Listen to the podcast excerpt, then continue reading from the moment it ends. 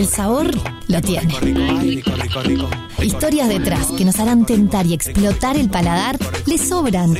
Y además nos encanta como las cuenta. Mm, Preparen papilas gustativas porque mano a mano con Valeria, Marcelo Bornio llega a después de todo y nos invita a ponernos en acción.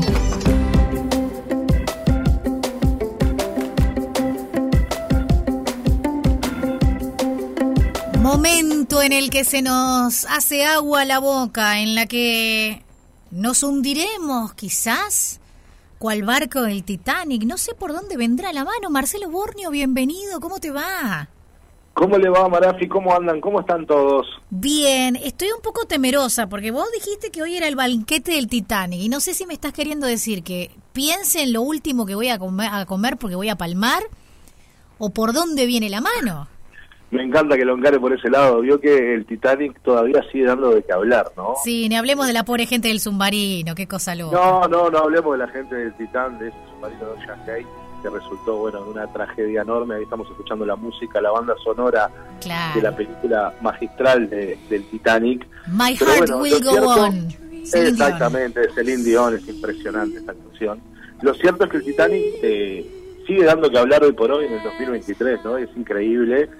Pero viste que muchos abordan este tema del Titanic por el lado de, de la imponencia del barco, de, de- de lo lujoso que era el barco. Y a mí me encanta cuando suceden estas cosas, estas coincidencias gastronómicas, porque la receta que le voy a dar hoy, A ver. eh, pre- previamente a que hablemos un poquito de este barco, pero no, no, no del lado de que todo el mundo lo aborda, sino del lado de los cocineros. Usted sabe que eh, había que darle de comer a 2.228 personas Tremendo. que estaban al bordo del Titanic. Tremendo. Y mucho VIP, cocina- además. pero por supuesto, por supuesto, en primera clase eh, viajaban a- aproximadamente 1.300 y pico de pasajeros este, muchísima gente, very important people, de eso ni que hablar, sin duda. Este, pero para eso se requería uno, unos cocineros extremadamente buenos y un equipo de cocina que ni se imaginan lo que era. La cocina principal, por ejemplo, para cocinar para la gente de primera clase tenía 973 metros cuadrados. O sea, era una cosa inimaginable. Hay datos que son perturbadores en el Titanic, ¿no? Perturbadores de la que marcan la imponencia de lo que era este barco, que costó alrededor de 7.5 millones de dólares en su época, que serían trasladados al tiempo de hoy, más o menos, pero más o menos, unos, no sé, 400 millones de dólares. Una platita. Así que, así que imagínense. Pero no solo eso rodeaba el Titanic, sino que la carta elaborada para el Titanic era fabricada por uno de los mejores chefs del mundo en ese momento, que era Auguste Escoffier, el padre de la cocina francesa. El que le dijo a los cocineros, bueno, la bechamel, si le agregás yema de huevo, se llama de esta manera, si le agregás tomate, se llama de la otra, como que marcó las pautas de la cocina moderna, Mirá. ya en el 1912. Pero lo que le hablaba de la coincidencia de la gastronomía, ustedes saben que la receta que le voy a dar hoy se sirvió en la última cena del Titanic. No. Es que no sé cuál es la receta que vas a dar hoy. Me tenés en una intriga tremenda. Es una receta bien de invierno, es suprema a la Marina. ¿Suprema la qué? A la Maryland. A la recuerdan Maryland. esa receta? Porque fue muy usada en el Uruguay, en el Río de la Plata, en Argentina también. Es más, esa receta se niega a, salir de la historia, porque todavía en los bodegones argentinos existe una buena Suprema la Maryland. ¿Usted comió alguna vez, Marafi, Suprema la Maryland? ¿Sabes qué? Seguramente comí, pero no me estoy dando cuenta cómo es. Cuando digas la receta, capaz que me daré cuenta. Por el nombre, no, pero como he preparado pollo de tantas maneras y recetas que veo por ahí, capaz que la intenté copiar sin saber que se llamaba así. Esta receta no es más ni menos que una suprema de pollo. Tienen que tener suprema de pollo, pan rallado y huevo para arrancar. Y Sí. tienen que hacer una buena milanesa de pollo. Ujú. El pollo a la milanesa, nada más. Por otro lado van a saltear una cebollita bien finita, van a agregar un poquito de aceite y ahí mismo le van a agregar una lata de choclo. Chica, estoy hablando para dos personas. Ajá. ¿tá? O sea, dos supremas Choclo de pollo entero. separadas, choclo en grano, entero, exactamente. Y ahí lo van a rehogar con la cebolla. En ese mismo rehogado le van a agregar una cucharada de harina y leche. Y ahí van a hacer como una crema de choclo casera. Mira vos, qué interesante. Ojo que es un plato que tiene bastantes calorías, es bien de invierno. Bueno, acá la pudrimos eh, tranquilamente, no te. Exactamente, a eso voy, Marafi, muy bien, perfecto. Crema de choclo, la suprema de pollo. Ni bien se está, eh, ni bien hirvió la crema de choclo con la leche y la harina, ustedes van a ver que van a quedar como espeso. ¿Cuánto de leche y cuánto de harina, Marce, que me perdí ahí? Bueno, eso es muy bueno. Por cada lata de choclo van a necesitar una cebolla, la lata de choclo, dos cucharadas de harina y un vaso entero de leche. Bien, anoté. Sal, pimienta y esto lo van a reservar hasta el momento de emplatar. Entonces tenemos la milanesa de pollo que hasta ahora están solo empanadas, la crema de choclo ya pronta. Van a agarrar dos fetas largas de panceta y cortadas gruesitas de medio centímetro y la van a hornear para sacarle bien la grasa hasta que quede bien crocante dos fetas largas de panceta cortada de medio centímetro aproximadamente gruesita, la van a hornear y le van a quitar la grasa. Una vez que esté bien crocante, la retiran.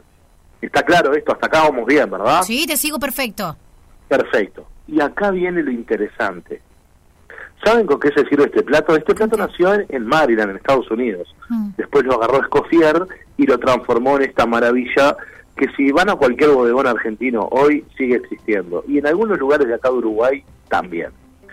Esto se sirve, se fríe la suprema de pollo, se le pone por encima esa crema de choclo calentita. Mm. Algunos le agregan jamón a la crema de choclo. Mm, si quieren lo que queda muy bien. Qué rico. Crema de choclo sobre la suprema de pollo que está hecha la milanesa y está frita y esto se sirve con papas pailé, esa papita finita que se sirve para el gramajo también. Sí. Y con una banana frita. Pa, acá indignaste a Santiago Pereira. ¿Ibas bien?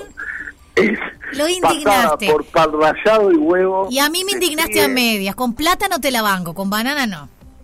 Que no es lo mismo. Le juro que, le juro, no, no es lo mismo, por supuesto. Nos clavaste, escuchame una cosa, el otro día nos metiste, ¿qué te pasa con la banana? Nos metiste banana en la sopa y ahora nos metés banana en la comida también. Pero bueno, lo que pasa que este plato me llamó la atención, porque de verdad está en la última cena del Titanic. Bueno, entonces lo intentaremos. Pará, no te, no te dejamos hablar. Eh, quedamos claros con la Suprema, quedamos con las papas, que yo digo pay, pero era paile, ¿era? Exacto, papá perfecto. ¿Y qué íbamos a hacer con la banana? Vamos a, salir de la negación. ¿Qué hacíamos con la banana? Pan rallado, huevo y la fríen. No saben lo rica que queda. Milanesa de banana vendría a ser. Porque, claro, ustedes eh, eh, asocian a la banana como siempre como algo dulce en realidad. Si bien tiene un contenido de azúcar y se hacen postres, pero también se puede usar para complementar algún plato no pasa absolutamente nada y no saben lo rico que queda. Qué bien les quedaría unos chips de plátano, más rico. Bueno, unos chips de plátano, sí, ahí nos llevamos más a Centroamérica, está bueno, claro que sí. No, pero te, respetamos porque aparte son las Supremas Maryland, tenemos que respetar todo, cual el Titanic. Si lo hacemos, lo hacemos bien. Y tengo unas curiosidades para contarles que están buenísimas, pero cortitas. Cortita y rápido, ahí va, dale.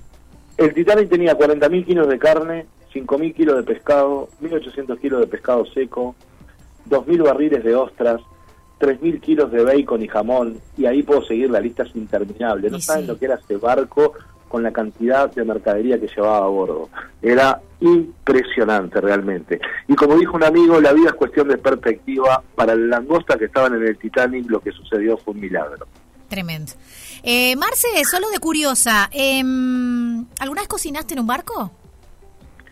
Estuve por embarcarme en la Royal Caribbean, pero al final desistí de la posibilidad porque eran seis meses en, en alta mar y seis meses en Porque no debe ser fácil, digo, porque, a ver, eh, eh, incluso el, el, pensar, porque te tenés que abastecer de tal manera por el tiempo en el que no, sé, no sabes si llegás a otro puerto en X tiempo, no es como acá, bueno, me quedé sin algo, voy hasta el súper, voy al almacén, meto un pedido ya y me traen lo que me faltó. O sea, acá una vez que el barco salió y se metió al agua, tenés que arreglarte con lo que tenés, ¿no? Por supuesto, tal cual así. Eh, lo que pasa es que hoy las cadenas están eh, están presentes en todos los países del mundo y ahora hay un autoabastecimiento en cada puerto. Claro, pero tenés que llegar al puerto.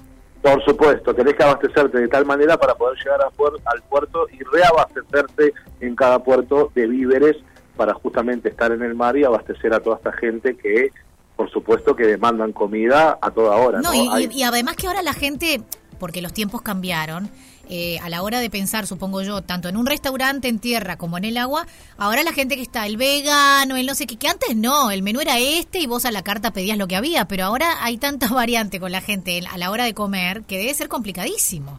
Es más, creo que ahora hasta se contempla tener una cocina aparte para todo el tema de sequía. Claro, por sí. a nivel mundial se está contemplando por hoy también. Tremendo. Bueno, un placer como siempre.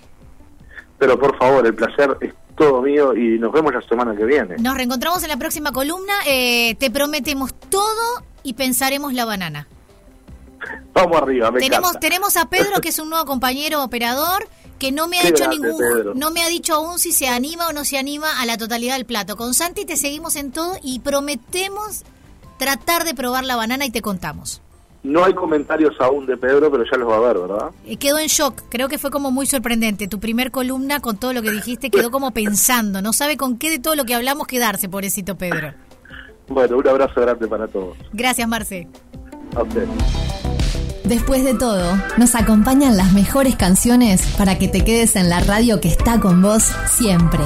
Radio 0, 104.3 y 101.5 en Punta del Este. Después de todo, con Valeria Marafi.